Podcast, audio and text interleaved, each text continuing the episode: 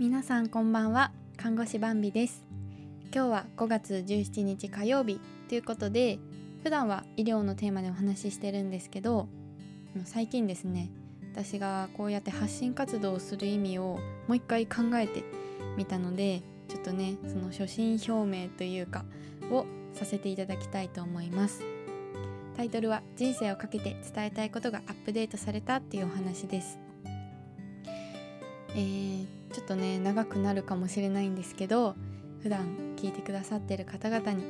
私がどうしてこんなに一生懸命毎日やってるのかっていうのが伝わったら嬉しいなと思うので聞いていただけると嬉しいです。であのその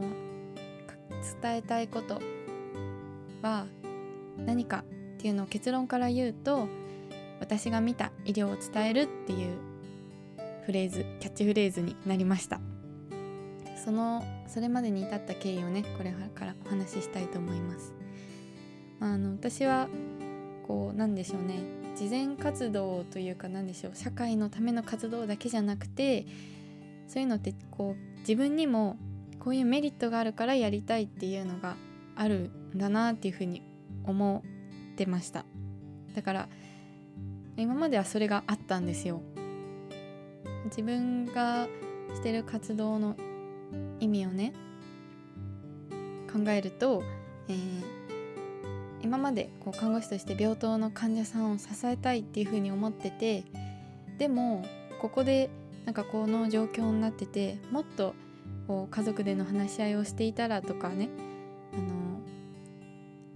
またはこう最後になって後悔するっていうことのないように今をこう全力で大切にしてもらえたらっていうふうに思っての病院にやってくる病棟にやってくる前にできることはないかと思って発信活動をしていました。それをやることで私も働いてる時によりなんだろうないい医療がある日本になったなとか思えたりとかなんかこうモヤモヤすることが少なくなったりあとはこう自分で何かを成し遂げるっていうやりがいにつながったりっていう自分にとってもいいことがあるのかなと思っていました。でも最近ですねあの皆さんにとってなんだろう残念に思われるかもしれないけど正直に言って最近病棟の業務勤務に物足りなさを感じていました。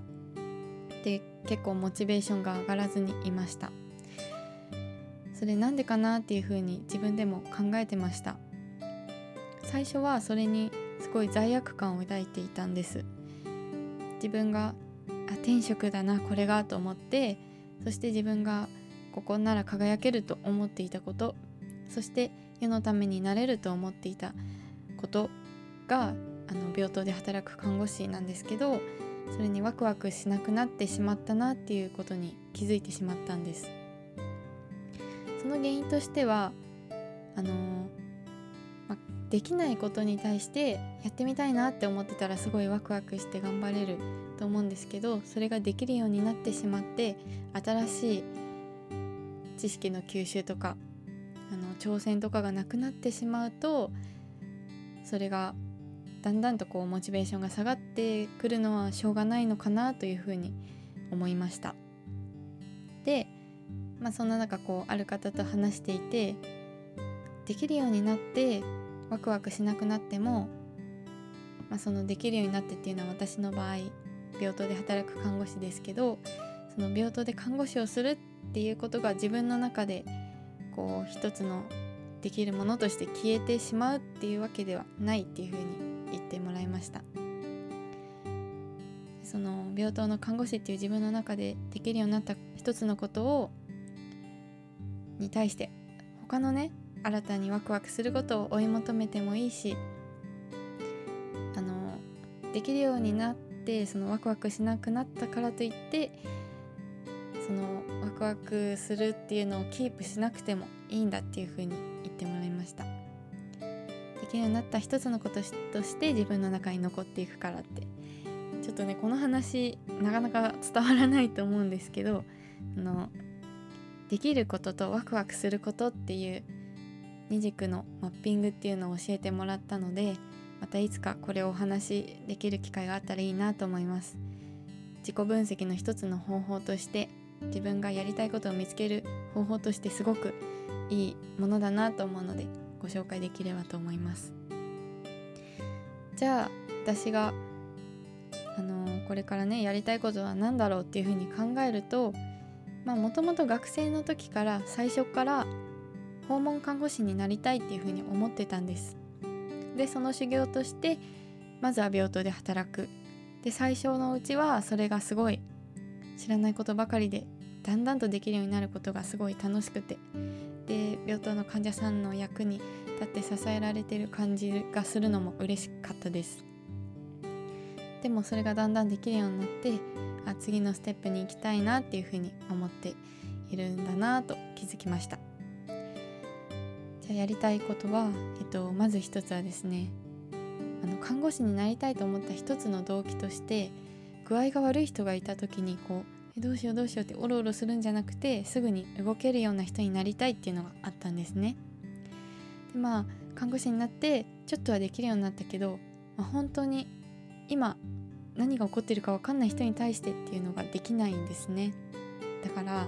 ちょっと救急看護っていうのに興味があって救急の勉強はすごいやりたいなって思うしやってるとワクワクするなって思います。あの自分の部署が救急外来とかじゃないから本の知識とか動画の知識になっちゃうんですけど、まあ、環境を変えられるまではこうやって勉強していきたいなと思います。あとは看護師とは、まあ、別のようであり近いようであり看護師でできないことだからこそ興味があるのかもしれないんですけど心の仕組みっていうお話ですね。あの半年をかけてオンライン講座で勉強してで今はあの何でしょう相談コールお腹が鳴っちゃった相談電話みたいのを受けるっていうのを始めてみたんですけどそんな風にあのー、みんな誰しも過去の経験で傷ついたことがあると思うんですけどその経験によってこう本来の自分ではいられてないっていうことが結構あるんですね。それは学んでみて分かったことで私もあるなと思ったのでその過去の辛い経験で負った傷にお別れして本来の自分になれるようにっていうのをお手伝いするインナーヘルスケアっていうようなことをやっていきたいなと思いましたまだあのその相談業務しかできてないのとあと周りの友達でこうカウンセリングっていうようなことしかできてないのですけどいずれこう自分でいろんな方のできるようになりたいなと思って考え中です。あとはねあの海外に行ってみたいっていうのありますね。私は今までずっと一つの県で暮らしてきてこの県が最高だなと思ってたんですけどある時仕事の都合で3ヶ月全然別のところに住んだことがあってそれはそれでめちゃくちゃ素敵な場所で全然違う魅力もあって文化も違くて本当になんか住めば都というかあのー、知らない世界に行って自分の新しいコミュニティを開拓することとか価値観が変わることとかすごい面白いなと思ったのでじゃあその究極はって言ったら海外だと思うんですよね。だから、まあ、短期間でも、まあ、旅行レベルでもいいから海外に行ってみたいなっていうのがあるのでとりあえず調べています。であとはあの発信ですね。こういった発信はやっぱりやっていきたい。で伝えたいことは何か。もう一回考えたんですけどでもやっぱりこう患者さんから教えてもらったこのことを伝えたいなと思いました。人生には必ず終わりが来る。だからこそ今を大切にしたいっていうことです。一回ねその自分が発信する動機は何だろうってモヤモヤしたけどもう一回考えてみるとやっぱこれは伝えていきたいなっていうふうに思いました。でそのためにもどういう発信をしていくかっていうと、まあ、まずはこう医療っていう世界ね結構特殊で辛いことも多いんですけどうんなんか普段感じられない生とか死について考えられるしこう人との触れ合いとかもすごいやりがいになるものがあるから皆さんは結構あの医療従事者じゃないとどういう世界なんだろうって感じだったりすごい距離を感じると思うので、まあ、私が見た医療を伝えていきたいっていうふうに思いました。で、まあ、そこに興味を持ってもらってあと看護師ってあそういうことを感じて働いてるのねって思ったりしてもらえると皆さん自身の健康に興味が持ってもらえたり私が伝えたい ACP にも関心を持ってもらえたりあとはさっき言ったようにあ今を大切にしていきたいなっていうふうに思ってもらえるんじゃないかなと思いました。なのでねこれからの私の発信のテーマを私が見た医療を伝えるですね。で、まあ、その私っていうものもなんか全然知らない人じゃなくてどういう人なんだろうっていうのを知ってもらえるためにも普段考えたこととかあとはあの趣味のね弾き語りとかみんな興味がないかもしれないけどあとはこうどういう人生を歩んできたかっていうお話もしていきたいなっていうふうに思いました。はいということで、あのさらにね聞いてもらえるためにもちょっとやろうやろうと思って全然やれていないですけどこう自分の中でいいなと思った回を整理しやすいように YouTube の動画としてアップロードしたりとか。あとはブログもねまた連携して聞いてほしい回をノートにブログとして上げてみたり、まあ、文章でしか伝えられないことは文章を書いたりとかもしていきたいです。そしてあのより聞いてもらえるためにも聞き心地の良さを追求するためにこう自分で聞き返してあこういう喋り方良くないなって思うこともあるので研究していきたいなと思います。はいそんな感じでこれからもあのまあ、夜寝る前にねこうまったり聞いてもらえたりとかちょっと応援してもらえたりとかしてもらえると嬉しいです。よかったらスタイフだったらねいいねボタンとかコメントができるのでしていただいてスタあの Spotify や Podcast で聞いていただいてる方は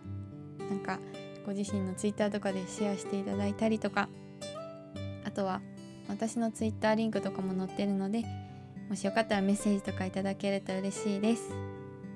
はい。あでもね最近コメントとかスタンド FM のレターとかいただけてとっても嬉しいです。いつもありがとうございます。それでは長くなりましたが最後まで聞いてくれてありがとうございました。明日もあなたにとって素敵な一日となりますように。またお父さんに送るラジオでお会いしましょう。おやすみなさい。